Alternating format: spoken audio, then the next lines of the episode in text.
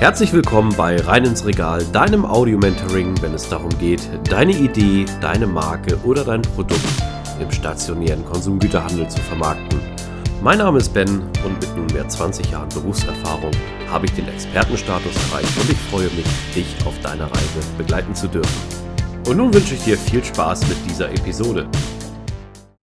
Ein Thema, was im Vertrieb, wie ich es im Alltag sehe, gut gelebt wird, aber auch oft unterschätzt wird. Eine Bedarfsanalyse bedarf der bedarfsgerechten Vorbereitung der Bedürfnisse, um den Bedarf perfekt zu befriedigen. Wow, was war das für ein Zungenbrecher? Die Bedarfsanalyse wird Thema dieser Episode sein und wir werden das hier einmal von zwei Blickwinkeln betrachten. Der erste Blickwinkel ist der technische Blickwinkel, der zweite Blickwinkel ist der vertriebliche bzw. Ähm, menschliche Blickwinkel. Nun, fangen wir zuerst mit dem technischen Blickwinkel an. Im Grundrüstzeug des Vertrieblers ist eine Bedarfsanalyse das A und O. Ich erlebe viel zu oft, dass dies leider nicht so gut umgesetzt wird, wobei ich auch viele Beispiele natürlich kenne, wo das sehr gut läuft und in diesen guten Vorbereitungen, die ich auch selber jeden Tag immer lebe bzw. auch leben darf, ist es halt schon vorprogrammiert, dass du letztendlich erfolgreich sein kannst. Wenn du die Bedürfnisse deines Gegenüber kennst oder vielleicht auch selber schon erahnen kannst oder schon mitbringst, wirst du es leichter haben, an deine Ziele zu kommen. Nun, gehen wir einmal auf die technische Bedarfsanalyse ein.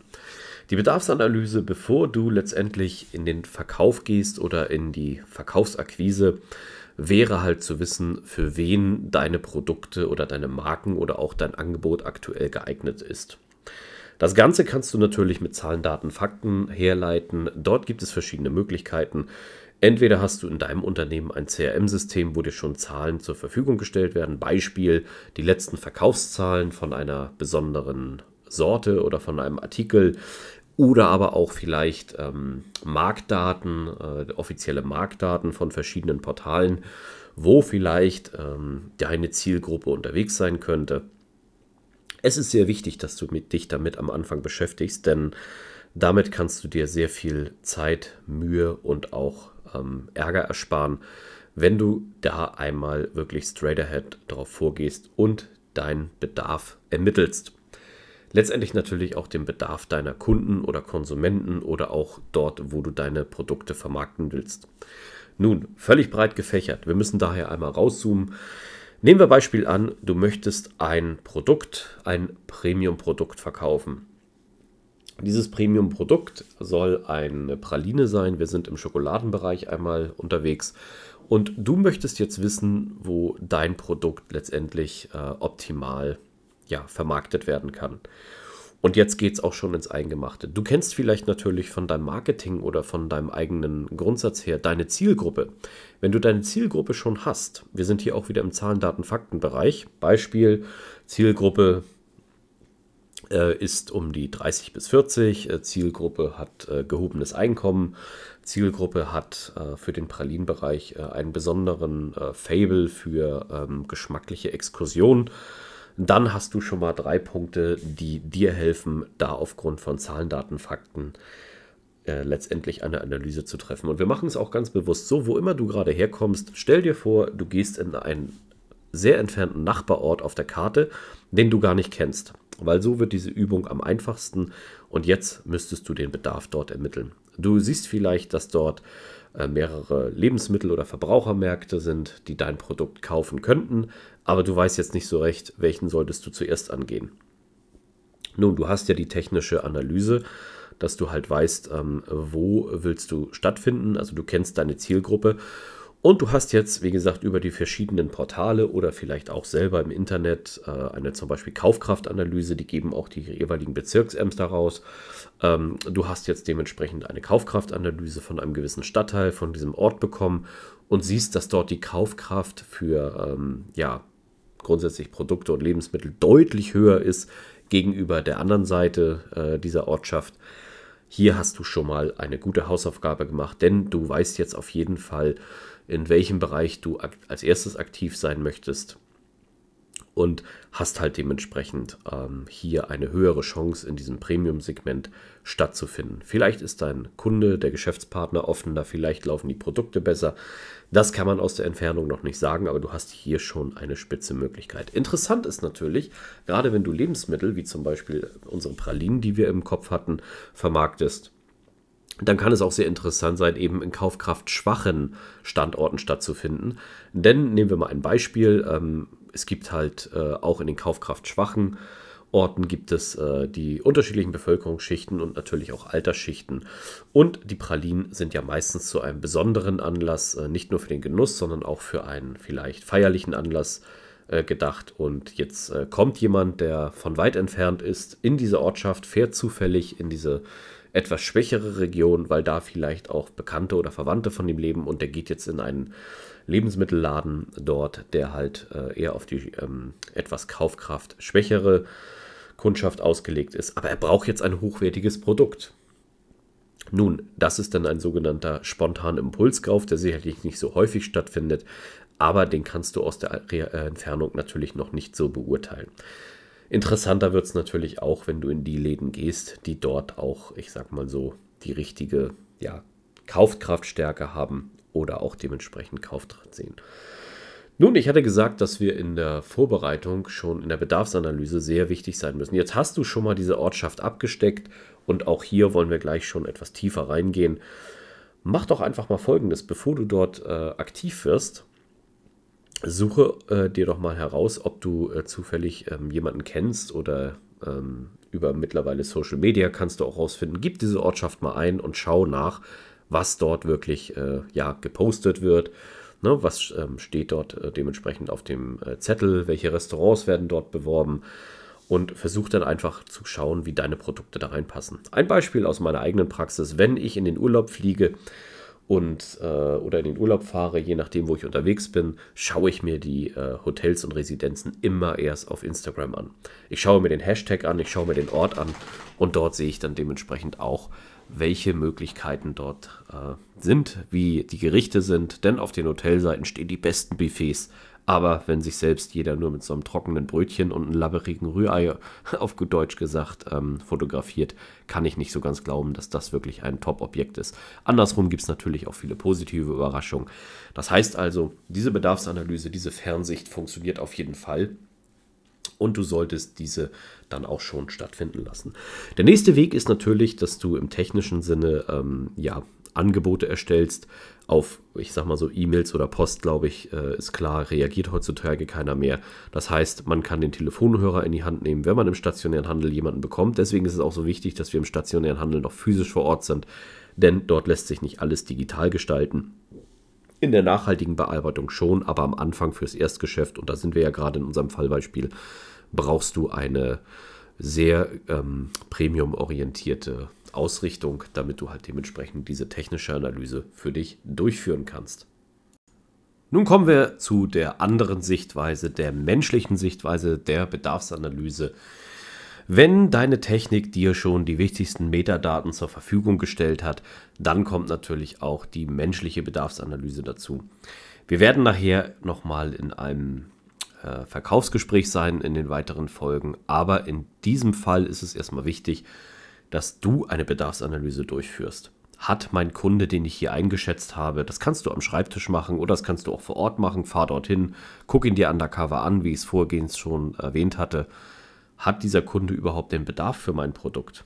Ist das der richtige Kunde? Wenn du die Möglichkeit dazu hast, mach dir immer selber ein Bild vor Ort, versuche die Leute kennenzulernen Du weißt aber auch, dass ich eine Person bin, die gerne auf dem äh, Erfolg reitet und auch sehr smart und zielorientiert vorgeht. Deswegen finde ich diese Methode natürlich für Trainingszwecke gut, aber sie ist halt nicht unbedingt nachhaltig bzw. unwirtschaftlich, wenn du dir erstmal ein halb Deutschland in den Supermärkten anschaust, bevor du ins Handeln kommst. Ich glaube, das wird sehr viele Ressourcen verschlingen, die du vielleicht gar nicht so ja, hast oder auch binden möchtest. Also schau dir einfach an, wenn deine Filtermethode funktioniert hat und du technisch sehr tief gewesen bist, dann schau dir an, hat mein Konsument oder mein Kunde oder auch mein Geschäftspartner den Bedarf, den ich dort hier auch befriedigen möchte. Passt mein Produkt dort rein? Habe ich das richtige Produkt für diesen Kunden. Glaube mir, wenn du dir diese Arbeit im Vorfeld macht, machst, wirst es im Verkaufsgespräch deutlich einfacher haben. Du wirst höhere Verkaufsabschlüsse erzielen und auch zufriedene Kunden generieren. Und das ist sehr wichtig, dass du dieses Segment einmal für dich abfragst. Nun, der zweite Grundsatz der menschlichen Bedarfsanalyse kann natürlich äh, sein, wenn du eine Beobachtung oder einen Tipp bekommst. Denn äh, gerade, das vergessen immer viele im Konsumgüter- oder im stationären Lebensmittelhandel, Lebensmittel sind eines der empfehlungsstärksten Produkte, die wir auf der Welt haben. Ist ja ganz klar. Wenn du einen guten Drink oder ein gutes, eine gute Praline, wie in unserem Beispiel, zu dir nimmst, dann wirst du davon auch reden, weil wir, wir kommunizieren, wir Menschen, uns ist es wichtig, auch wenn die jetzigen Zeiten gerade schwierig sind, ist Kommunikation und Empfehlung von etwas, was besonders gut schmeckt, sehr interessant. Auch einer der Gründe, warum Lebensmittelinfluencer so gut funktionieren oder auch Backblogs und äh, Tortenanleitungen und Kochblogs immer funktioniert haben, weil sich dort jeder mit identifizieren kann und jeder auch es nachmachen kann. Also, was will ich damit sagen? Versuche die Bedarfsanalyse so gut es geht und so sauber wie möglich zu machen. Mit der Bedarfsanalyse natürlich im Verkaufsgespräch, um hier schon mal vorab reinzuspringen, dass du schon mal gehört hast. Dort geht es auch darum, dass du bitten dein, deine Kundin oder deinen Kunden fragst, also wirklich nach den W-Fragen. Was brauchen sie? Wie brauchen sie es? In welcher Menge brauchen sie es? Wann brauchen sie es? Wo brauchen sie es? Das ist sehr wichtig, weil diese Fragen werden oft vergessen, denn oft sind die Vertriebler und Vertrieblerinnen immer in so einem starken Verkäufermodus. Man ist auf der Jagd, vergisst aber den Bedarf überhaupt zu analysieren. Und äh, das müsste man einmal mit dem Kunden durchgehen und dein Kunde wird dir auch sehr dankbar und zufrieden sein, wenn du ihm dementsprechend halt ähm, diese Bedarfsanalyse einmal mit ihm zusammen machst. Es kann natürlich auch sein, dass nicht immer der Best Case eintritt, dass festgestellt wird, dass ein Bedarf überhaupt nicht besteht. Diese Ausnahmen passieren leider, die gibt es leider. Und das hat aber natürlich dann positiv zur Folge, dass du hier vielleicht auch wirtschaftliche Ressourcen dann für dich gesichert hast oder für dein Unternehmen, so dass es hier vielleicht erstmal nicht zu einem Geschäft kommt, aber du wiederum den Bedarf sauber ermittelt hast. Dafür ist das erste Gespräch wichtig. Das erste Gespräch werden wir in den nächsten Episoden behandeln. Freue dich dort schon mal drauf und ich hoffe auch, dass du die Möglichkeiten nutzt, weiterhin mit mir in Kontakt zu treten und mir dein Feedback zukommen lässt, damit ich nicht nur deine Erwartungshaltung kenne, sondern auch deinen Bedarf. Meine Bedarfsanalyse habe ich übrigens auch für diesen Audiocast vorher gemacht, denn ich habe lange äh, vielen Menschen immer Fragen gestellt und habe überlegt, in welchem Medium sie diesen ähm, Bedarf halt befriedigt haben möchten. Ähm, und diese Befriedigung kommt halt dementsprechend dann wirklich über die Audiospur und natürlich dann auch nicht visuell, denn die Bedarfsanalyse war hier in der Form wichtig, da dieser Audiocast hauptsächlich dann mobil konsumiert wird, also nicht per Video und äh, auch oft während der Autofahrt. Viele Vertrieblerinnen und Vertriebler sind im Auto unterwegs oder auch angehende äh, Startup-Leute ähm, sind halt viel ähm, in den öffentlichen Verkehrsmitteln unterwegs. Also dort, wo man nicht unbedingt äh, Fokus hat, sich diesen Audiocast dann noch ableckungsfrei reinzuziehen.